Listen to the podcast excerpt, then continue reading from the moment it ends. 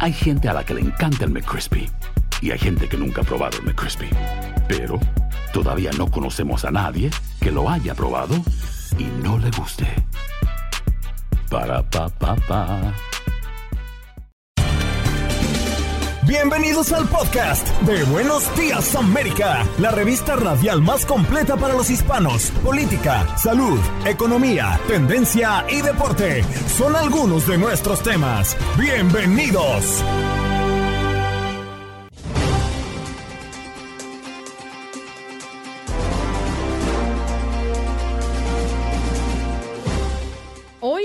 América conversamos con Mili Herrera, analista política demócrata, a propósito de que el Partido Demócrata ha retenido el control del Senado, mientras que el republicano se ha hecho con la mayoría de la Cámara de Representantes. ¿Qué significa esto? Además, tuvimos la oportunidad de conversar con Roberto Vázquez, periodista deportivo de Argentina, a propósito de que mañana la selección de Argentina estará debutando en el Mundial. Recuerde que Argentina estará jugando a las 5 de la mañana, hora este, frente a la selección de Arabia Saudita. En más de deportes, Aldo Virol Sánchez con sus contactos deportivos y además tuvimos contacto desde Qatar con Juan Carlos Zamora, que nos habla de la selección de México, lugar donde llegó para poder visualizar y entender un poco qué pasa con la selección de Argentina en sus últimas prácticas de cara a su debut.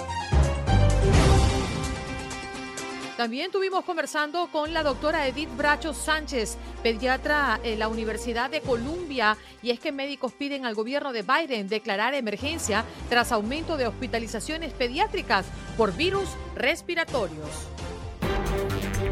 ¿Qué pasó? ¿Qué pasó? ¿Qué pasó? Mientras usted dormía. Mientras usted dormía.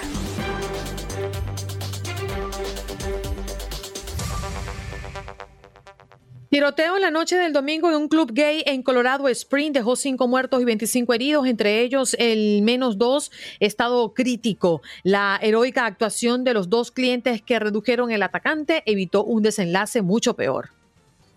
Y nos vamos con más noticias. Migrantes que permanecen en la frontera del Paso, Texas, son afectados por las bajas temperaturas. En el campamento migrante instalado a la orilla del río Bravo hay 900 inmigrantes, la mayoría de ellos venezolanos, que se han visto impactados por las bajas temperaturas que se han registrado. En la zona, el termómetro ha descendido hasta los 30 grados Fahrenheit, por lo que las autoridades les han pedido a los indocumentados que busquen refugio en los albergues. Sin embargo, los migrantes planean continuar en el área con la esperanza de poder cruzar a Estados Unidos. Y la nevada no da tregua en el oeste del estado de Nueva York y a pesar de que la tormenta invernal empieza a ceder en el área metropolitana de Buffalo, se espera que continúe cayendo nieve con intensidad en otras zonas cercanas al este del lago Ontario.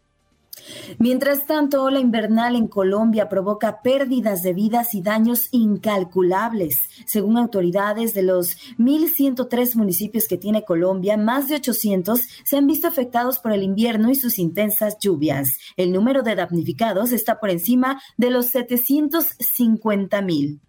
Cuatro personas muertas y varias desaparecidas al naufragar embarcación cerca de Los Cayos, en Florida. Las autoridades retomaron la búsqueda de posibles sobrevivientes o víctimas mortales del accidente. Un día antes, nueve migrantes lograron ser rescatados con vida, pero no se dio a conocer de dónde salió la embarcación ni la nacionalidad de sus ocupantes. La inflación opacará la Navidad. Familias gastarán menos dinero en regalos según encuestas. Esta nueva encuesta del consumidor reveló que cuatro de cada diez personas en Estados Unidos piensan gastar menos en compras, decoraciones y viajes durante la temporada decembrina debido a que temen por un futuro financiero.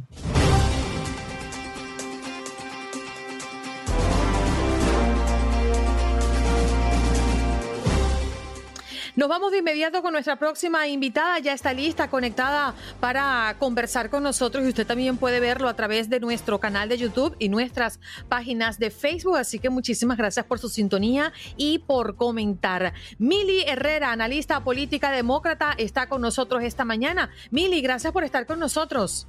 Sí, sí, sí. Y a mí me escuchan bien. Muy bien, Mili, gracias. El Partido Demócrata ha retenido el control del Senado mientras que el republicano se ha hecho con la mayoría de la Cámara de Representantes. ¿Qué quiere decir esto, Mili, a efectos de toma de decisión y para los próximos dos años de cara ya a unas próximas elecciones presidenciales del 2024? Lo que dice que la ola roja que decían ellos, los republicanos, que iban a, retomar todo y que iba a ser eh, algo eh, esto masivo, que iban a tomar eh, el control de la Cámara y del Senado, no ha sido en realidad. Mantuvimos el control del Senado, que es importante porque ahí es donde hay todas las eh, confirmaciones para jueces y los nombramientos del presidente. Y la, el control, y creo que, que vamos a poder mantener, inclusive incrementarlo con uno más en Georgia, cuando se reelija el senador Warnock. Entonces ya tendremos una mayoría más amplia de la que teníamos anteriormente, que significa que los comités en el Senado van a ser con mayoría demócrata. Antes era 50-50 y era 50-50 la composición. Ahí en los comités donde se hacen las leyes. Y es importante. Vamos a poder controlar todas las, las boberías, digo yo boberías, que los republicanos, porque ellos no tienen planes. En la Cámara van a tener un, un margen muy pequeño y muchas veces los republicanos moderados votan con la mayoría de los demócratas que somos eh, demócratas moderados también. Eh, va a ser una batalla muy fuerte los próximos dos años porque ellos no tienen planes. Ellos critican la inflación. La inflación no es culpa del presidente. La inflación está causada mundialmente por la pandemia y una diferencia entre la demanda y la oferta.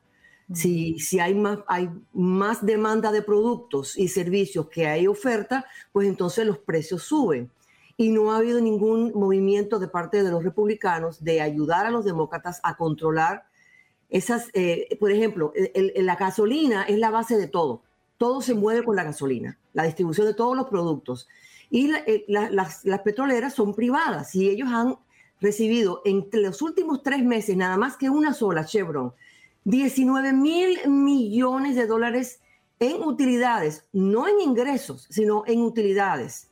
Nunca habían tenido un porcentaje de ingresos tan alto. Entonces no hay control de, esos ingresos eh, eh, extremados y los republicanos no tienen planes. lo único que ellos van a hacer, es que ya lo han dicho ya, que se van a dedicar los próximos dos años a investigar al, al hijo del presidente, que no es un funcionario, no tiene posición electa, pero ellos lo van a hacer porque creen que eso va a motivarlos.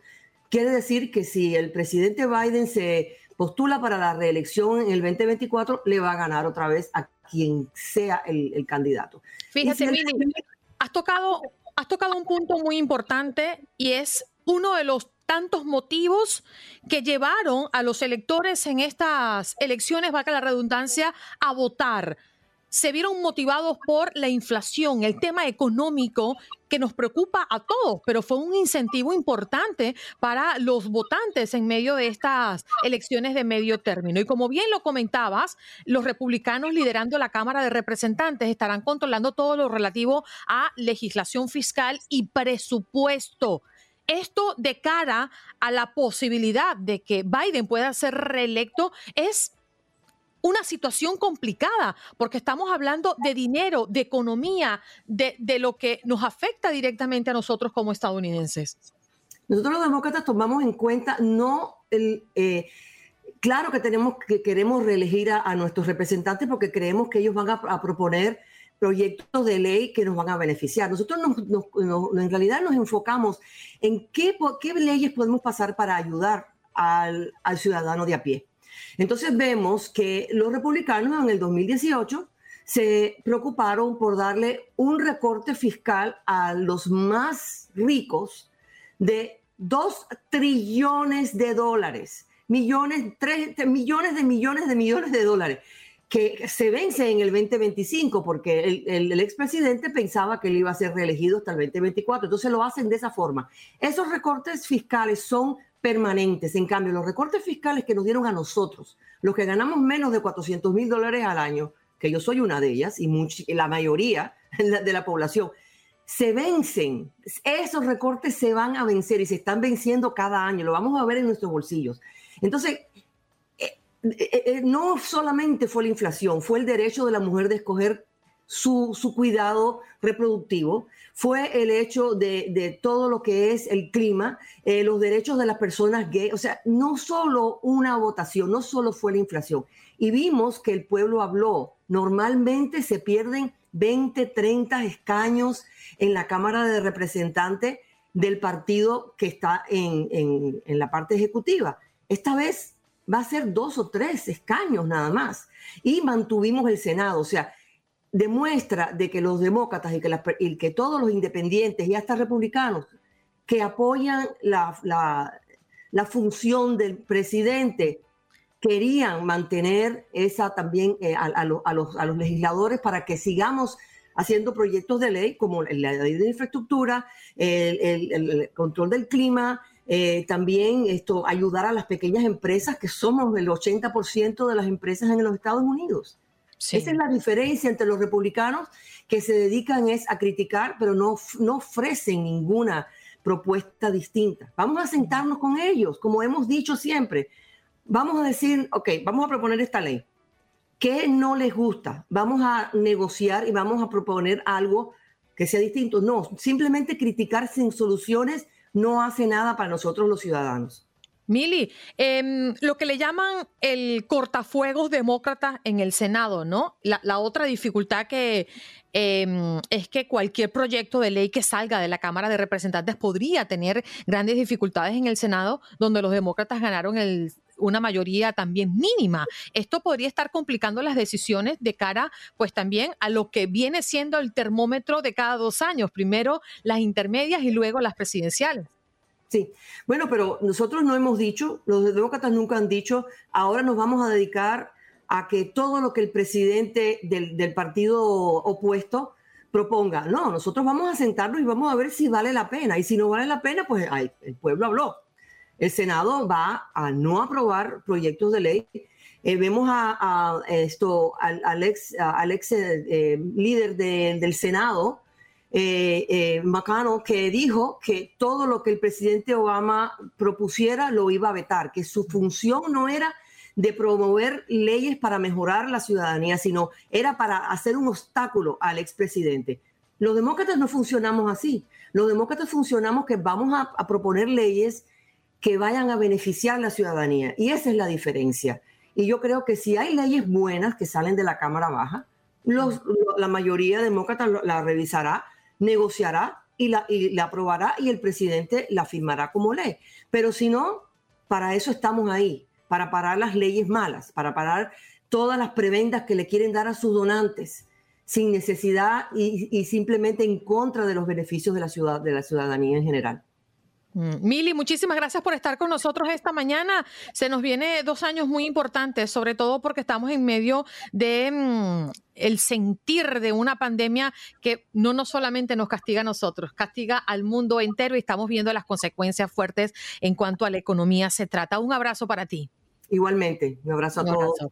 Buen día. Herrera, analista política demócrata, nos acompañó esta mañana para hablar justamente de los retos y los desafíos eh, después de conocer pues mm, resultados de las elecciones de intermedia.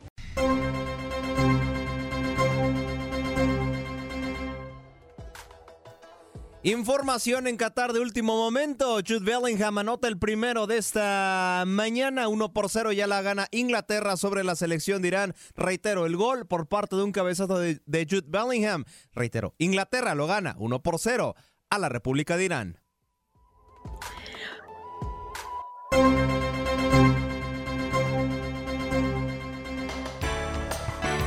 Y seguimos hablando de fútbol y seguimos hablando del Mundial y vamos a hablar de la selección de Argentina con mi compañero Roberto Vázquez desde Argentina, justamente. Robertico, ¿cómo estás? Muy buenos días. Tanto tiempo, Andreina, que no nos veíamos. Te vi de vacaciones, te vi paseando. Sí, señor, andaba ahí con mis tiempos libres, tú sabes, ya preparándome y agarrando fuerza para el arranque de este mundial, pero si hay algo que genera mucha opinión y mucha controversia, son los mejores jugadores y sobre todo cuando se hacen campañas publicitarias enfrentando de alguna manera en una mesa a Cristiano Ronaldo y a Messi. Creo que ha sido una de las publicidades o las mm, sí, de las publicidades y promociones más comentadas previo a este mundial, Roberto.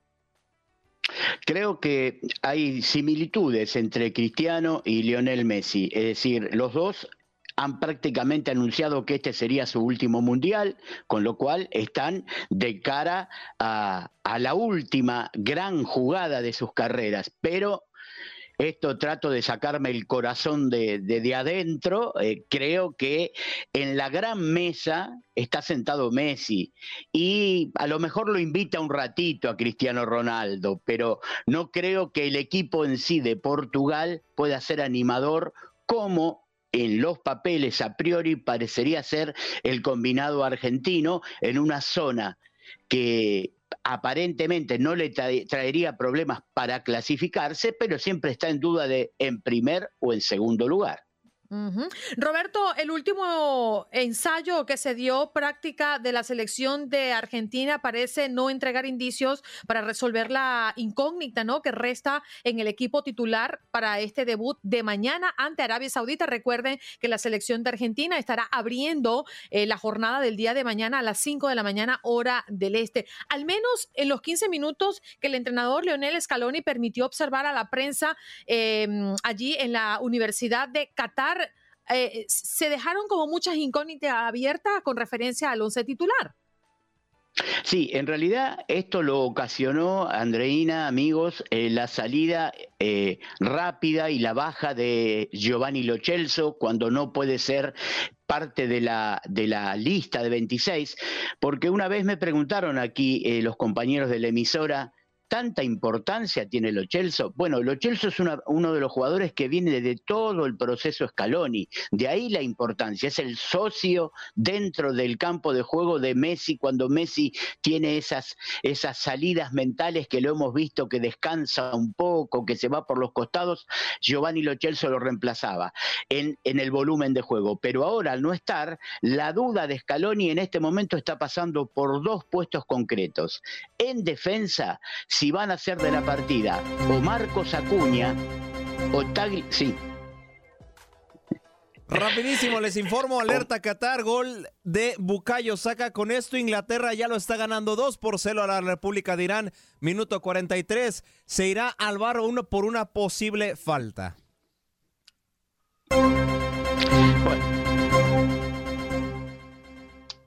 Adelante, Roberto. Decíamos, la noticia llama. No, no. Esto es al instante, esto es al instante. Aparte, cuando hablamos del bar, ya, ah. ya, sabemos que nada, nada es definitivo, ¿no?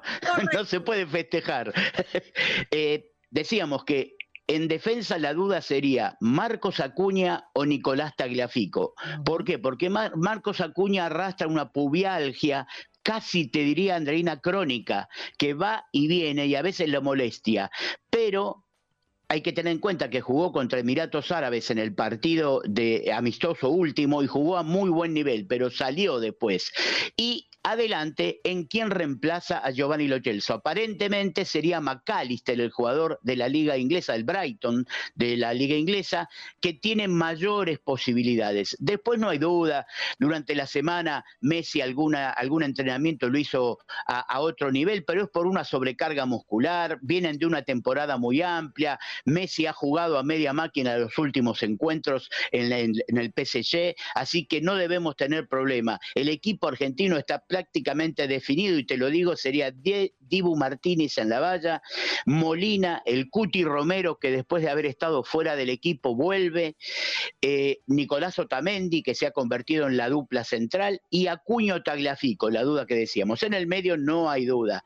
De Paul, Rodrigo de Paul, Paredes, Leandro, y McAllister o y ahí sería la duda. Si quiere jugar con el mismo esquema, podría ser el Papu Gómez, pero hay que poner unas fichitas al nuevo goleador que tiene la selección argentina, que es Julián Álvarez, este juvenil del ex River Plate que viajó a Europa y que está jugando en nivel eh, superlativo, si quiere jugar con cuatro delanteros. Y adelante, por supuesto que estaría Di María, Lautaro, Martínez y Lionel Messi. Alto. Alerta Qatar, hay nueva anotación del conjunto de Inglaterra al minuto 45, un eh, servicio por parte de Harry Kane donde de pierna derecha Raheem Sterling termina por empujar a las redes. Inglaterra ya lo gana 3 por 0 a la selección de Irán.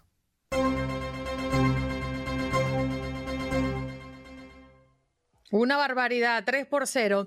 Oye, Roberto, si mm, es muy cierto que existe un gran morbo entre lo que pueda estar haciendo Messi, siempre va a ser comparado con Cristiano Ronaldo, al menos en este mm. mundial, con la idea, pues, con la cual partiste en este, en esta entrevista, ¿no? Para ambos sería su último mundial, al menos es lo que está en la mesa. Pero para Messi, puntualmente, y hoy hablando contigo de la selección de Argentina, representaría esa guinda al pastel en su palmarés, el único título que le haría falta. ¿Tú crees que más allá de Messi, la selección de Argentina hoy, quitándote el corazoncito argentino, está acto, puesto, completo para ser campeón del Mundial?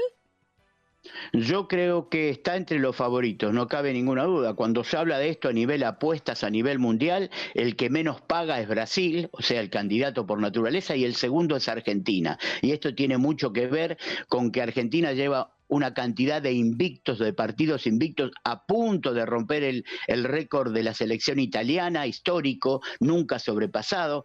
Y después, porque se ha sacado una mochila de encima el propio Messi, Andreina, que es al obtener la Copa América, ese alivio, esa comparación permanente con Diego Maradona de no ver una foto de Messi levantando una copa con la casaca o la playera de la selección argentina y se lo vio y se lo vio feliz. Y porque después, y esto está pasando en la mayoría de las selecciones de Sudamérica en este momento, y me animaría a decir que podríamos incluir a México, está haciendo falta una renovación y Argentina la está haciendo la renovación. De los 26 jugadores que están en este mundial, hay 19 que lo juegan por primera vez, Andreina. Esto es fundamental. Hay 7 solamente, Di María o Lautaro, algunos de los más conocidos que han jugado los mundiales anteriores. ¿Esto qué indica? Que Messi ya tiene otra función dentro del equipo, no está toda la responsabilidad cargada sobre él. Si tú me dices a mí quiénes son los candidatos, Brasil es imposible dejarlo de lado. Brasil casi no tiene dudas en el equipo que va a enfrentar y que va a poner en campo. Ha jugado todos los mundiales. no tiene ningún problema y, las lesiones casi no lo rozan, no lo afectan porque tiene un recambio permanente. En Sudamérica, Uruguay hoy todavía tiene algunas dudas con Derrascaeta, con el buen nivel que pueden llegar Cavani y Suárez después de su vuelta a, a Uruguay. Y Ecuador lo vimos ayer, un buen equipo, pero enfrentó yo diría con una frase que, comenté ayer, el partido de Qatar de ayer nos indicó que el dinero todo no lo puede. Mm. Roberto. Considerando que, Qatar gastó aproximadamente 229 mil millones de dólares para organizar esta copa, misma que arrancará, pues ya arrancó el día de ayer domingo, incluye la construcción de siete nuevos estadios de fútbol, un enlace de metro que conecta los estadios, un aeropuerto, hospitales, hoteles, centros comerciales y toda eh, todo mm, este aire de grandeza y de dinero que seguramente se respira en cada calle y en cada lugar. Pero volviendo al juego de ayer, y qué bueno que lo comentas. Mm. porque muy pocas personas apostaban a que Ecuador podría ganarle a Qatar. Primero, bueno, porque estamos hablando de una selección que se ha preparado durante cuatro años para brillar en su casa. Y eso siempre es un punto importante, más allá de los números que los acompañan, ¿no? El ranking y las, y, las conquistas que puedan tener en el campo como tal. Pero fue una sorpresa el triunfo de Ecuador el día de ayer. Fue una sorpresa para mí los errores conceptuales que tuvo Qatar, Andreina, en las desconcentraciones. La defensa de Qatar marcó siempre en línea. El arquero en la primera jugada da un doble rebote casi inaceptable en un jugador profesional. Yo no sé si serán los miedos del debut, pero siempre hay que sumar, más allá del puesto de ranking FIFA, la poca tradición y la poca competitividad que tiene Qatar a nivel mundial en estos tipos de encuentros. Entonces, cuando yo digo el dinero, el dinero no compra la capacidad técnica, no compra eh, que sea una liga competitiva, es una liga donde juegan solamente 10 equipos. Todos los jugadores que están jugando en la selección Qatar son jugadores de la liga local. No hay estrellas que han ido levantando la vara de, la calidad como pasa en la mayoría de los lugares del mundo. No fue una sorpresa, creo que fue una sorpresa el cómo porque diría que se quedó corto, ¿no? Hasta tengo dudas eh, en el primer gol anulado a Ecuador, el VAR, en esta nueva versión del VAR, que es ese chip famoso que tridimensionalmente nos marca algunos puntos del cuerpo del ser humano que intervino en la jugada. Esta no la teníamos. Para mí era un gol válido, el de, el de Ener Valencia. Qué jugador Ener Valencia. Lleva jugado, lleva convertido cinco tantos en cuatro partidos que ha jugado en selección nacional en mundiales. O sea, pinta para ser una de las figuras del Mundial. No es sorpresa para mí. La sorpresa es que Qatar es menos de lo que imaginaba. Y en la Argentina lo vimos a Qatar. ¿eh? En la Argentina vimos a Qatar en la Copa América como invitado 2019 y creo que era mejor que este equipo. Era por lo menos mejor en marca y ahora decepcionó un poquito.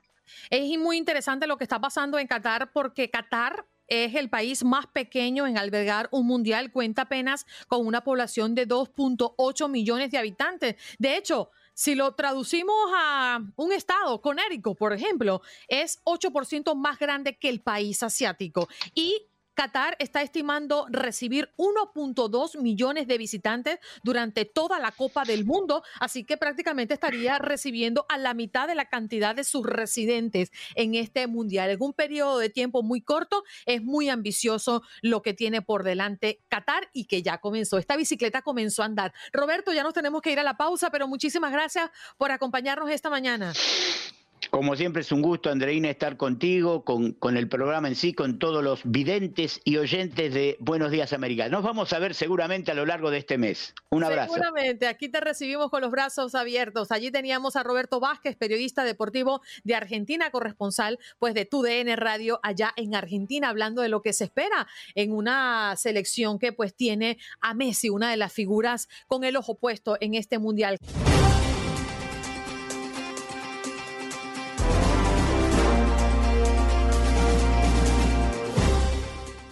Bien, nos vamos con nuestra próxima invitada. Ella es Edith Bracho Sánchez, pediatra en la Universidad de Columbia y el New York Presbyterian Hospital. ¿Cómo está, doctora? Muy buenos días. ¿Cómo me le va? Buenos días, un placer estar con ustedes. Bien, gracias. Bueno, estamos muy preocupados porque inclusive ustedes los médicos piden al gobierno Biden declarar emergencia tras el aumento de hospitalización pediátrica por virus respiratorio. ¿Cuál es este virus, eh, doctora, y cómo se puede contraer? Sí, Andreina, sabes que lo que está sucediendo ahorita, que de verdad eh, estamos viendo muchos niños que se están enfermando, no solo con este virus respiratorio sincitial, que es el que ha estado más en las noticias, sino también con influenza, COVID-19 y otros virus, Andreina, que no siempre se mencionan tanto, uno que se llama rinovirus, otro que se llama enterovirus, adenovirus. Ya tú me estás entendiendo el cuento, sí, son muchos los que le están dando a los niños en este momento. Este específico que me estás preguntando, el virus respiratorio sincitial, lo vimos llegar antes de lo que generalmente llega, llegó más temprano en la temporada y hemos visto pues nada, los niños menores de 6 meses son los que más se complican con este virus. Eh, para los niños mayores de 6 meses, la gran mayoría de las veces eh, les da en casa, no se complican, pero estos bebecitos son los que más riesgo corren, Andreina. Y queremos eh, plantearle algunas cifras para que entiendan la importancia del caso. 17 estados en Estados Unidos han informado que más del 80% de las camas de los hospitales están llenas gracias a estas hospitalizaciones pediátricas por virus respiratorio. ¿Qué debemos hacer los padres, eh, doctora, para mm, quizás minimizar el riesgo o la probabilidad de que nuestros hijos se contagien? Sí, Andrina, sabes que lastimosamente todos los niños, la gran mayoría de los niños se van a enfermar este otoño, este invierno. Oh. Eh, pero la gran mayoría, Andrea, creo que tenemos que recordar que la gran mayoría se van a recuperar en casa y van a estar bien. Entonces, lo primero y lo más importante como padres es mantener la calma, ¿no? Mantener la calma, saber que la gran mayoría de nuestros niños sí van a contraer un resfriadito, se van a enfermar, pero se van a recuperar sin ningún problema. Ya más allá de eso, Andreina, tenemos que aprender las señales de que es hora de buscar ayuda y tenemos que prevenir lo que sí podemos prevenir. Estamos hablando de influenza. Nuestra comunidad hispana, Andreina, ellos creen, todos creemos, no sé, que, que, la influenza, la vacuna contra la influenza, este que es conocido como el flu shot en inglés aquí en los Estados Unidos, eh, como si fuera un lujo. No, doctora, ese yo no lo necesito, no lo necesito. Y es muy necesario, Andreina, en estos momentos es sumamente necesario que protejamos a los niños contra las cosas que sí los podemos proteger. Tenemos una vacuna que funciona, que previene que terminemos en emergencias, hospitalizados con nuestros bebés, que perdamos los días de trabajo, que pierdan los días de escuela. Entonces vamos a vacunarlos. Y lo mismo con la vacuna contra el COVID-19, Andreina. He visto muchos padres que todavía no han vacunado a sus hijos o si los vacunaron no les han puesto los refuerzos. Me dicen, no, ya doctora, suficiente. suficiente con la que ya tiene. Y lastimosamente, pues el virus, nosotros nos aburrimos del virus, pero el virus no se aburrió de nosotros, ¿no? y, y tenemos que tomar esas medidas y proteger contra lo que sí podemos proteger en estos momentos, Andreina. Fíjese qué interesante. Yo, yo recuerdo las palabras de mi abuela cuando nos daba una gripe, cualquiera que sea, porque uno no está pendiente cuál es el virus. Usted le dio gripe y ya. Que la gripe, que la gripe hay que dejarla fluir que aquí cortar la gripe no, no, no es una opción. Entonces, a mí se me, se me quedó eso en la mente y cuando mi esposo quizás se enferma o se enferma mi hijo, yo estoy consciente de que van a ser unos tres, cuatro o cinco días para una recuperación completa y la salida de lo peor de una crisis. Eso debemos verlo así, doctora, porque a veces nosotros queremos, ay, me va a dar gripe, voy a tomarme una pastilla para que no me dé. Y resulta que la gripe está allí, ¿no? Y tiene que desarrollarse. Sí, qué sabia tu abuela, Andreina, qué sabias las abuelas, porque si es así, cuando uno le da una gripe hay que dejarla fluir tal cual, o sea, el mismo cuerpo tiene que encargarse de eso, como se dice, el mismo cuerpo es el que tiene que batallar y lo que hacemos es apoyar al cuerpo, por decirlo así, ¿sí? O sea, vamos a tomar caldito, vamos a hacer remedios caseros, ¿verdad? Que me encantan, que hacemos en nuestra comunidad. Esos remedios que hacen con miel, con cebolla, con ajo, con limón, me fascinan. Antes de un año no se le puede dar a los niños miel, ojo, pero ya niños mayores de un año ya les podemos dar estos remedios caseros o tecito con miel que ayuda tanto la garganta, Andreina, que ayuda un poquito. Y bueno, si estamos teniendo fiebre, si el niño se siente mal, para prevenir una deshidratación, yo sí recomiendo tratar esas fiebres. Y cuando el niño, siempre, cuando vamos a bajar la fiebre, damos la pastilla, damos el remedio, el medicamento y esperamos unos 30, 40 minutos. Una vez que el niño le baje la fiebre y se sienta un poquito mejor, ahí aprovechamos para hidratarnos, ¿sí? Y ya saber, o sea, poco a poco yo creo que como padres también, ¿verdad? Vamos aprendiendo. La primera tal vez nos agarra desprevenidos, pero ya después aprendemos cómo es el cuento con nuestros hijos. Y nada, aprender las señales de que ya las cosas van eh, empeorando, ¿verdad? De que ya tenemos que buscar ayuda. Eso incluye fiebres que no pasan, deshidratación y dificultad para respirar o si su niño está muy pequeñito, si tiene menor de dos, tres meses y está haciendo fiebre, hay que correr lastimosamente, Adelina. Doctora, qué curioso lo que acaba de mencionar de la miel. Niños menores de un año no deberían tomar miel. ¿Por qué?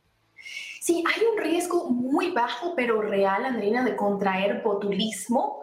Si tomamos miel, eh, si le damos miel a los niños que tienen menos de un añito, el botulismo es una enfermedad eh, neuromuscular eh, transmitida por una bacteria que a veces se puede encontrar, en las esporas se pueden encontrar en la miel. Entonces, por esto, el riesgo es bajo, pero es real, Andreina. Entonces, ¿para qué arriesgarnos, no? Cuando es algo tan serio, si más bien lo podemos prevenir sencillamente evitando la miel en los niños menores de un año. Y también me llama poderosamente la, atención, eh, doctora, em, los síntomas para entender que a nuestro hijo eh, está teniendo una reacción gracias a este virus incitial que usted acaba de mencionar. Es decir, ¿cómo diferenciarlos de otros? Ay, Andrea, es tan difícil. A veces para nosotros los médicos no sabemos, no sabemos, a menos de que le hagamos prueba a todos los niños y no todos los niños necesitan pruebas, ¿sí? O sea, si terminan en, en emergencias o hospitalizados porque están muy enfermitos, bueno, se les hace la prueba para ver qué fue lo que pasó. Pero los niños que están eh, recuperándose en casa o incluso que van a la oficina del pediatra pero no están tan enfermitos, no siempre necesitan la prueba y sin la prueba a veces es muy difícil saber, pero yo creo que lo más importante de todo esto, sea cual sea el virus, Andreina, es acordarnos ¿Cuáles son esas, esas señales? Yo siempre digo esas señales, esas señales. Si su niño está respirando rápido, si su niño pareciera que le falta el aire, ¿verdad? O sea, que ya está como usando otros músculos para respirar que generalmente no usa para respirar. O sea, un niño que está respirando tranquilo se le nota calmado, ¿sí? Un niño que ya está teniendo dificultad para respirar es un niño que de repente empieza a usar los músculos entre las costillas para respirar, los músculos del cuellito para respirar. Eso no es normal, eso ya es una señal de que hay que buscar ayuda. Y esa intuición, Andreina, es tan importante, la intuición que tenemos las madres, porque, y los padres, pero, pero más que todo las madres. cuando ya uno sabe que su bebé, no, no, espérate, esto no va bien, o ya mi bebé se estaba mejorando, mi hijo se estaba mejorando y de repente se empeoró. Te cuento, Andreina, que mi bebé tiene un añito, se me complicó con una neumonía. Justo estábamos de vacaciones en la Florida, se me complicó con una neumonía después de haber tenido un virus y me ayudó ser pediatra, pero yo supe porque soy su mamá. yo supe que se me había empeorado porque yo soy su mamá y porque yo lo conozco, entonces es importante escuchar ese instinto. Fíjese, se le complicó el hijo de la doctora pediatra. Imagínense lo que pasa con nosotros, pero yo, yo estoy muy de acuerdo con usted. Yo creo que también el estado de ánimo es un termómetro muy importante eh, en nuestros niños, sobre todo cuando son niños pequeños. Eh, cuando tú sabes que el niño amanece jugando y se acuesta jugando y no está así y no se siente bien, los ojitos más caídos, eh, no se siente con ánimos de, de hablar, ni, y ya uno ahí nota, porque cada quien conoce a sus muchachos, pues. Y creo que es muy importante la observación de las madres y de los padres en esta situación. Pero muchísimas gracias, doctora, por darnos estos datos que están preocupando a muchos padres y madres en este país. Sí, un placer como siempre, estoy a la orden. Allí está. Muchísimas gracias. Allí escuchábamos a la doctora Edith Bracho Sánchez, pediatra en la Universidad de Columbia, y ya pues nos hablaba de esto que está ocasionando muchos casos de mm, niños hospitalizados en este país. Alarma por el aumento de hospitalizaciones por casos severos de mm, este virus eh, que está atacando directamente la respiración de nuestros muchachos. Estás escuchando el podcast de Buenos Días América, la revista radial más completa para los hispanos. Escúchanos en las diferentes plataformas: Euforia, Spotify, TuneIn y iHeartRadio. Tu DN Radio. Vivimos tu pasión. Dicen los grandes, la liga se gana partido a partido. Partido a partido. En Buenos Días América, Contacto Deportivo.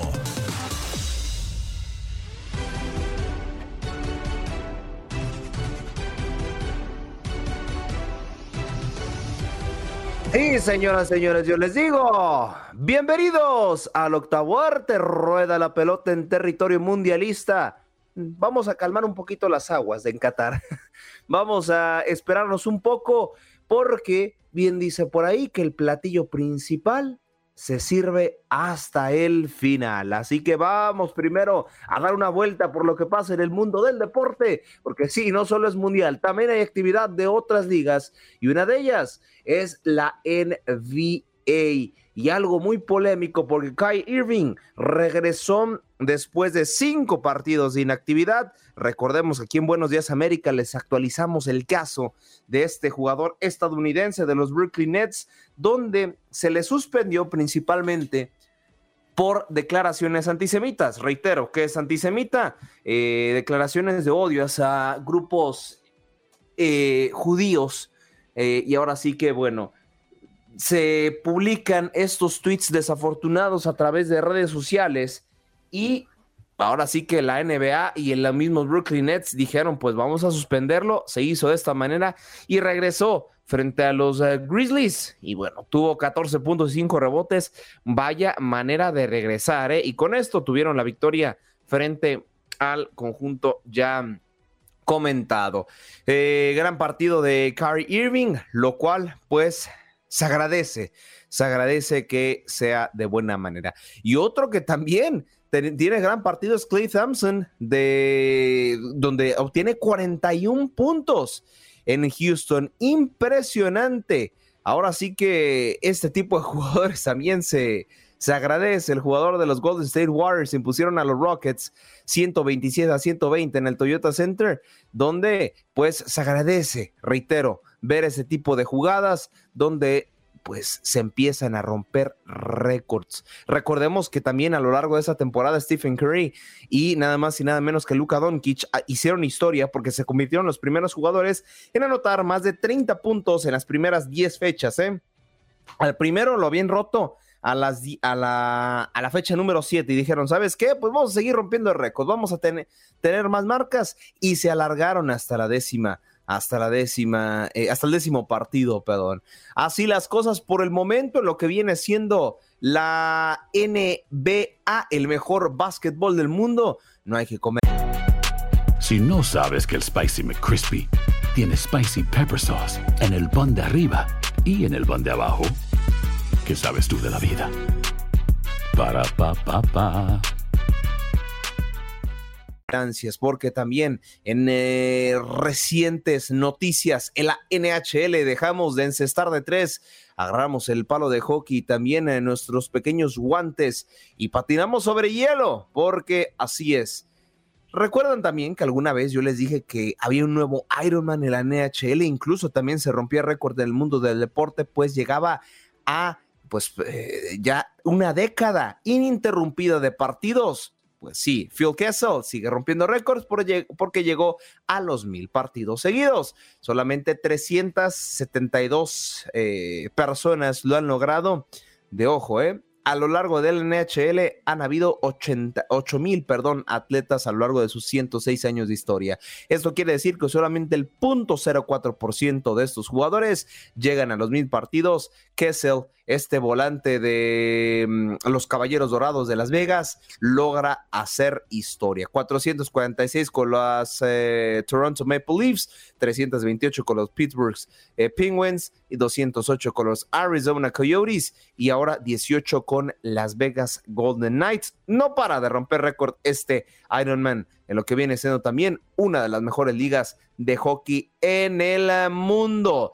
Así que bueno, para finalizar, actualizarles que también Boston igual el récord de victorias en la NHL, por encima también de los Chicago Blackhawks que tenían el récord imbatido a lo largo de su historia. Ya con esto logran ser el equipo más importante con una mejor racha de local en lo que viene siendo la liga unas cuantas horas antes de la inauguración del Mundial y de unos cuantos kilómetros, porque se jugó, eh, no se jugó, más bien se llevó a cabo el Gran Premio de Abu Dhabi, en donde la escudería Red Bull buscaba que Sergio Pérez quedara en segundo. Desafortunadamente, pues eh, no fue el caso y ya se terminó por llevar la segunda posición eh, Leclerc. Ya el piloto de Ferrari no terminó como segundo en la clasificación, Checo terminó como tercero y Verstappen quedó como primero donde pues algunos aficionados mexicanos aprovecharon para ir a la Fórmula 1 y de ahí se pasaron a Qatar. Recordemos que son países colindantes y también aprovecharon para hacerle un pequeño cántico a Max Verstappen por no ayudar a Checo Pérez a clasificarse como segundo. La canción era Verstappen, Verstappen, una grosería muy popular mexicana donde te recuerdan a tu santa madre. Entonces, bueno, Así las cosas en lo que viene siendo la Fórmula 1, pero ¿quién mejor que nos lo cuente? Que nuestro máster en producción también, Orlando Granillo, a la voz de Toño Camacho de lo que pasó en el Gran Premio de Abu Dhabi.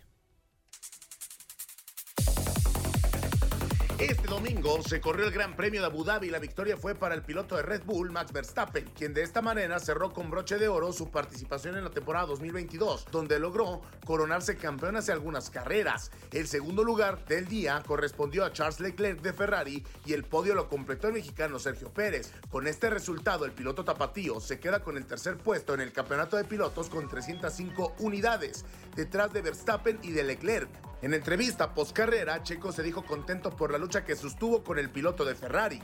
Estoy satisfecho porque lo he dado todo, ¿no? no, solo en esta carrera, a lo largo del año. Y al final es lo que importa. Eh, nos quedamos a un segundo de, Charles al final. Y bueno, creo que cuando miramos la, la, carrera hay muchas cosas que podemos haber hecho mejor al inicio, al final. Pero bueno, así son las carreras y a veces se gana y a veces se pierde. Entonces, así es el deporte. ¿Qué esperáis ya para el año que viene?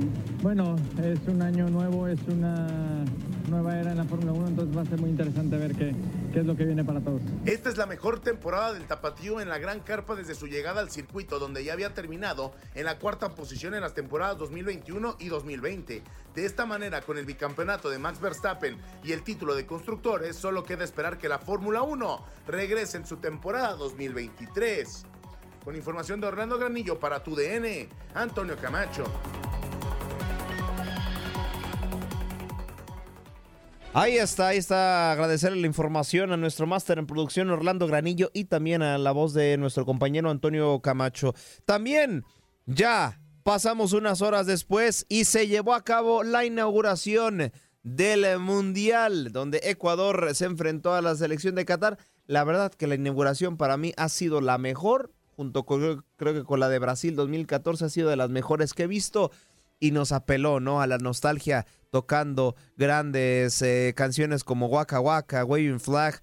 Yo en lo personal me enamoré del fútbol gracias al Mundial de Sudáfrica y haber escuchado las canciones pasadas de mundiales ya acontecidos, pues bueno, la verdad fue muy nostálgico y ver las mascotas también de ediciones pasadas. Pero bueno, ¿qué les parece si vamos con la crónica de nuestro compañero George Rubio de lo que pasó en la inauguración Qatar frente a Ecuador? Que rueda el balón y empiece la fiesta del fútbol. Ya mi corazón palpita por mi selección.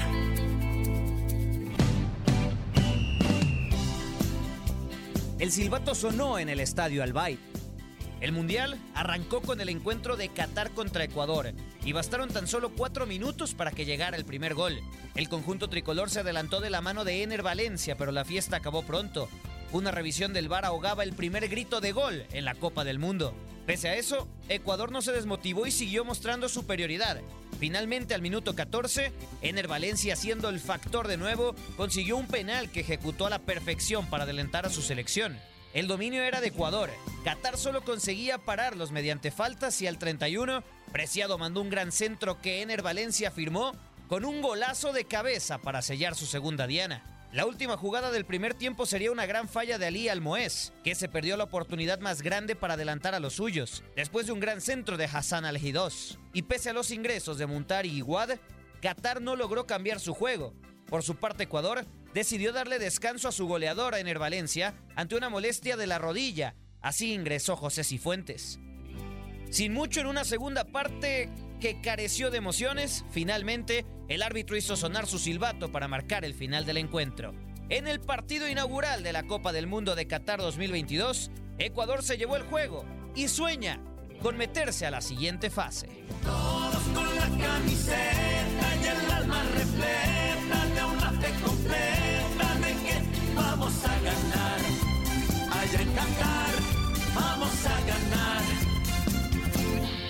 Ahora sí nos vamos con Juan Carlos Zamora, periodista deportivo de TUDN y ya está aquí con nosotros desde Qatar. ¿Cómo estás, JC? ¿Cómo te va? Hola, hola, ¿cómo están eh, compañeras de Buenos Días América? Un gusto saludarlas. Sí, estamos por acá. Justo vamos eh, camino al entrenamiento de la selección mexicana de fútbol. Eh, recién platicamos con Memo Ochoa, con el Tata Martino. Les voy a subir un poquito de, de Qatar para que vean eh, ahí vamos justamente, ya por acá es el, atardecer casi, así es como, pues bueno, vamos eh, en estos transportes de, la FIFA que nos ponen para los medios de comunicación y eh, sobre todo para los entrenamientos que son como lejanos, eh, el caso que, el de la selección mexicana. Así es que bueno, vamos aquí en este transporte de medios. Ahora pues bueno, prácticamente vacío, vamos tres compañeros de, medios eh, rumbo al entrenamiento de la selección mexicana de fútbol y acá eh, son las cuatro y media prácticamente de la tarde. Eh, ha sido eh, un primer día de mundial ajetreado con un montón de información, de conferencias, y eh, sobre todo lo que platicábamos, ¿no? Que por la hace, hace un par de, de, horas a, lo mucho eh, comenzaba la actividad de prensa en el Centro Internacional de Medios, en donde estamos la gran mayoría de los eh, comunicadores deportivos, y ahí son las conferencias de prensa con los entrenadores y jugadores previo al día del partido. Hoy estuvo Gerardo el Tata Martino, estuvo también Guillermo Ochoa, y dentro de lo que pudimos platicar con ellos fue precisamente de cara eh, pues al debut que estará teniendo el equipo mexicano. Eh, dentro de los temas que se hablaron y que además eh, seguramente estarán retomando durante el resto del día, eh, se tocó precisamente la relación del entrenador mexicano con los aficionados y con los medios de comunicación, porque hay que recordar y reconocer que no es la mejor eh, hasta el momento. Eh, él decía básicamente que como que pues ya era consciente de que estaba roto y que la única forma de cambiarla pues era eh, con buenas actuaciones en el Mundial. Por su parte, Guillermo Ochoa habló de Raúl Jiménez, que eh, pues también eh, ha sido uno de los focos, ha tenido todos los reflectores por toda la polémica que lo envuelve y sobre todo su, su estado de salud, eso es lo principal. Eh, en ese sentido, bueno, Memo, incluso hasta un poco molesto con los medios, dijo, bueno, tienen que investigar más, Raúl está al 100%, eh, está físicamente bien y bueno, pues es un tipo importante para el grupo, ¿no? Entonces esa fue, digamos, la actividad del día previo al debut. Muchísimos mexicanos ya eh, en Qatar, por todas partes la ola verde se está eh, llegando. Quiero saber, Juan Carlos, ¿Cómo has sentido la logística? ¿Cómo has sentido a la fanaticada ayer en el estadio mientras se jugaba el partido inaugural entre Qatar y Ecuador? La fanaticada gritaba cerveza, cerveza, porque bueno, ya sabemos que dentro de los estadios no pueden consumirse alcohol. Creo que hay una ola de, de desconcierto, porque además fue una medida que se dijo en un principio que no iba a ser tomada al menos dentro de los estadios y días antes del arranque se se revirtió. Entonces quiero saber un poco el ánimo de las personas que han visitado Qatar por estos días. Sí, eh, ahí estuvimos, nos tocó estar precisamente en la inauguración, en, la transmisión para, para, la radio en México y platicábamos de eso, ¿no? De, de, cómo este ambiente que ha estado rodeando a las prohibiciones que se ha encontrado la afición, eh, tarde o temprano va a estallar, ¿no? Sobre todo los latinos son quienes más eh, normalmente suelen alzar la voz en este tipo de eventos y ayer así sucedió con la gente de Ecuador, eh, que pues bueno, disfrutado de la organización, pues aprovecharon también para, para alzar la voz en ese sentido, ¿no? En el tema de la organización me parece que, bueno, Qatar está parcialmente preparado. ¿Y por qué digo parcialmente? Porque si bien la infraestructura que han hecho o que tienen eh, para el Mundial eh, en la gran mayoría de los casos es espectacular, es nueva en, muchos sentidos, el sistema de transporte súper eficiente, todo es totalmente gratuito, eh, los aficionados no tienen que pagar ni un solo dólar por subirse a, al transporte público, eh, más allá de lo que puedan utilizar este, en, en, otro, en, otros tipos de, transporte como, como taxi eh, o, marcas de, de plataformas, eh, pero ya en la logística sí les ha fallado un poquito, eh, no están preparados para recibir a tanta gente, las estaciones, por ejemplo, que les mencionaba que son gratuitas, cuando llegamos hace varios días a Qatar, donde, donde solamente estábamos o normalmente llegamos gente que viene a trabajar, pues era increíble el trasladarse súper rápido, pero conforme ha empezado a llegar la afición, los trenes están saturados, los metros están saturados, todo prácticamente está saturado, entonces yo creo que eso puede ser un problema de, de logística Reiteramos a toda nuestra gente que Juan Carlos Zamora es periodista de TUDN, está en Qatar y está enlazando con nosotros en el momento en el que se traslada a, las, eh, a los entrenamientos de México. Es por eso que estamos como la comunicación no está completamente estable porque se está trasladando y está por supuesto en carretera. Que ruede el balón y empiece la fiesta del fútbol. Ya palpita por mi selección. En el regreso de Países Bajos a una Copa del Mundo, Virgil van Dijk es el guardián defensor de la naranja mecánica. Llega a Qatar 2022 con 31 años para su primera justa mundialista. El jugador de Liverpool fue convocado por primera vez a la selección mayor el 10 de octubre de 2015 a los 24 años bajo el mando de Danny Blind. Cuenta con 49 partidos representando a los neerlandeses y 6 anotaciones en más de 4.000 minutos. Viaja la pelota, banda. Estos son los nombres de oro en Qatar 2022. Todos con la camiseta y el alma repleta de una fe completa de que vamos a ganar. Allá en Qatar vamos a ganar.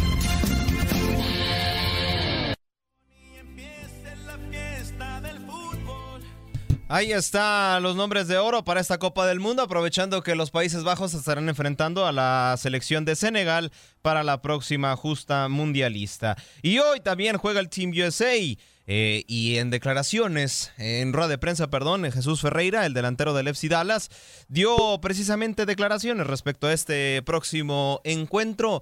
Vamos a escuchar sus eh, palabras para analizarlas. No, sabemos que eh, el Mundial comienza el lunes, eh, sabemos que eh, cada equipo que nos enfrentemos va a estar difícil y obviamente el profe tiene, tiene un plan para nosotros. Eh, obviamente nos enfocamos en lo que él nos necesite enfocar para ayudarnos a enfrentar a, a Gales de la mejor manera posible y, y salir con la victoria. Ahí están las palabras de Jesús Ferreira que quieren encarar este partido de la mejor manera, quieren revancha. Y bueno, vamos a ver si se les puede dar este partido. Gales frente al conjunto de Estados Unidos a las 2 de la tarde tiempo del Este. Y al finalizar este Inglaterra frente Irán, que le estamos llevando cada actualidad de este partido, eh, eh, van ganando a 3 por 0 el conjunto británico. También el conjunto de Países Bajos estará enfrentando a Senegal. Así que bueno, ya les iremos actualizando qué está pasando en este partido. Y con esto de finalizado, mi cuarto y último contacto deportivo. Bueno, y nos vamos de inmediato a enlazar con Juan Carlos Zamora. Él ya llegó a las instalaciones donde la selección mexicana está en entrenamiento y práctica de cara a su próximo compromiso, compromiso de debut en este Mundial de Qatar. Juan Carlos, exactamente dónde te encuentras y qué estás viendo ahora. Hola, eh, ¿qué tal? Gusto en saludarles nuevamente. Buenos días a América. Estamos ya en el centro de Alcohol. Es eh, en donde la selección mexicana de fútbol tiene instalado ya su campo de entrenamiento. Como pueden ver, aquí es la zona de prensa. Aquí estarán eh, haciéndose las conferencias de prensa en donde el equipo mexicano estará atendiendo a los distintos medios de comunicación que lo hemos acompañado en esta aventura mundialista. El día de hoy tienen planeado su entrenamiento a partir de las eh, 18 horas locales, a las 6 de la tarde, es decir, en algunos eh, minutos más. Eh, nosotros pudimos eh, eh, estar por acá presentes. Es un viaje largo, son alrededor de 45 minutos en el transporte de medios que te trae justamente eh, desde la zona donde está el Centro Internacional de, de los Medios de Comunicación y eh, aquí ellos es donde han estado entrenando en este horario que debido al calor que hay en esta época, bueno, todo el año, pero que el, al calor que hay en, en Qatar, eh, han decidido prácticamente todas las selecciones llevar a cabo sus entrenamientos eh, por las tardes, noches. Aquí oscurece a las 5 de la tarde, entonces a partir de las 6 está 100% oscuro y es por eso que, bueno, eh, han escogido este horario. Juan Carlos, me llama mucho la atención lo que acabas de mencionar, el traslado en autobús 45 minutos de donde estabas hasta el lugar donde la selección mexicana estará entrenando, pero entiendo que se construyó eh, un, metro para conectar los estadios. ¿Lo has usado? ¿Es tan expedito como lo pintan? Sí, está increíble, la verdad. El, el metro de Qatar tiene tres líneas y estas tres líneas te acercan casi a la totalidad de los estadios. No, no a todos. Hay dos estadios en los que no puedes llegar a través del metro, sino que llegas a una estación y de ahí hay un servicio de autobuses. Todo esto en este momento es gratuito que te lleva precisamente hacia los estadios. A nosotros, digamos, en el área de prensa tenemos eh, la facilidad de, si estamos en alguno de estos puntos o en el Centro Internacional de Medios, hay unas rutas especiales para periodistas que eh, normalmente nos ayudan a que sea mucho más eficiente nuestro traslado porque no tenemos que andar cambiando de estaciones y demás. Pero para los aficionados es relativamente sencillo eh, moverse eh, en este tipo de, transporte, en este sistema de transporte público, porque es muy eficiente, insisto.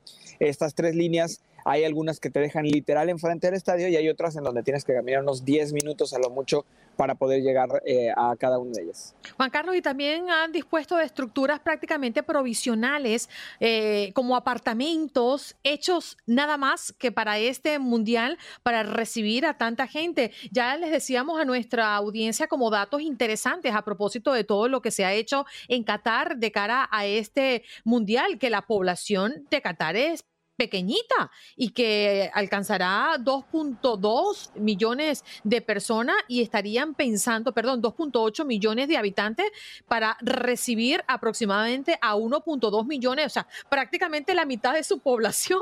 Entonces, te pregunto esto, ¿por qué? Porque me imagino que todo el, tren de seguridad para poder controlar y regir sus reglas de- debe estar basado también en una cantidad grande de funcionarios que estén atentos a que las leyes se cumplan. Sí, 100%. Y, y también, ¿sabes qué? Tienen un sistema de seguridad eh, muy eficiente basado en colocación de, de cámaras y de puntos de monitoreo.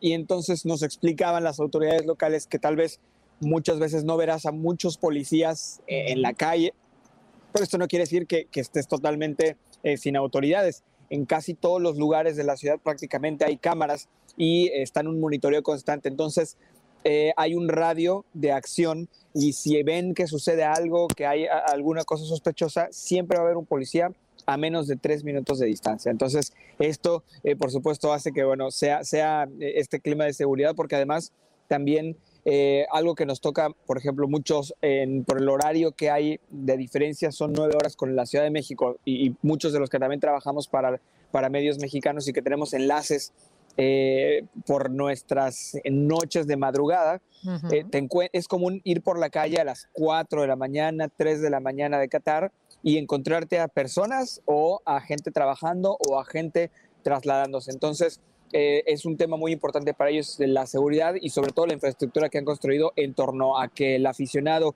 y la gente que viene en este momento eh, pueda moverse fácil y de manera segura. Prácticamente 24 por 24. Eh, Juan Sí. Carlos, y para cerrar, eh, el- los precios, porque claro, para los que vamos en cobertura a un mundial, sabemos que tenemos centros de comida dentro de nuestros propios eh, lugares de trabajo, dentro de los estadios, inclusive por lo general buffet, la gente come y estamos trabajando, pero para el que va como fanático y que paga sus entradas y paga su estadía, ¿cómo está el precio de la comida? Entiendo que una cerveza puede costarte en uno de estos lugares, bares que están dispuestos para servirte alcohol, 25 dólares, que es carísimo. Sí, muy, muy caro, muy caro. Sí, en, en promedio, por ejemplo, a- ayer que estuvimos en la inauguración y que pude ver algunos de los precios, las cervezas están en cerca de 20 dólares, más o menos, de, de entre 15 y 20 dólares, porque hay con y sin alcohol. Eh, los refrescos igual, como unos 12, de 12 a 15 dólares, más o menos. Eh, la gasolina, por ejemplo, es muy barata, eso sí. Un, litro de gasolina que está eh, en aproximadamente 5 dólares. Eh, por, ahí, este, más o menos. O sea, hay, hay, hay como una variedad distinta, una comida, por ejemplo, buffet eh, en muchos de los lugares. eh, te está costando alrededor de 12 a 15 dólares, eh, más o menos, que no es tan, tal vez tan caro. Entonces hay contrastes, hay ciertas cosas que sobre todo el alcohol llama mucho la atención porque es, es prohibido. Entonces estas cosas que son prohibidas hace que sean mucho más eh, caras, pero las cosas comunes, digamos, no, no son tan, tan caras, ¿no? Entonces eh, hay mucha, hay mucha eh, facilidad de comprar ciertas cosas en los supermercados que están abiertos también las 24 horas porque la gran mayoría de los aficionados que vienen se quedan en, en apartamentos y no en hoteles. Entonces, eh, esto por supuesto le ayuda también a la ciudad a tener una derrama económica distinta a la, a la que te puede generar solamente un hotel eh, y encuentras precios promedio de muchas cosas. Juan Carlos, muchas gracias por estos contactos que nos has dado. Eh, ojalá pues que salga prontito la selección, que tengas una jornada exitosa y esperamos también conectar contigo muy prontito. Seguro que sí, un fuerte abrazo para todos y muy buenos días, América. Gracias por acompañarnos en nuestro podcast. Buenos días América. Y recuerda que también puedes seguirnos en nuestras redes sociales. Buenos días AM en Facebook y en Instagram. Arroba Buenos días América. AM. Nos escuchamos en la próxima. Boost Mobile tiene una gran oferta para que aproveches tu reembolso de impuestos al máximo y te mantengas conectado. Al cambiarte a Boost, recibe un 50% de descuento en tu primer mes de datos ilimitados. O, con un plan ilimitado de 40 dólares, llévate un Samsung Galaxy A15 5G por $39.99. Obtén los mejores teléfonos en las redes 5G más grandes del país. Con Boost Mobile, cambiarse es fácil. Solo visita boostmobile.com. Boost Mobile, sin miedo al éxito. Para clientes nuevos y solamente en línea, requiere AroPay. 50% de descuento en el primer mes requiere un plan de 25 dólares al mes. Aplican otras restricciones. Visita boostmobile.com para detalles.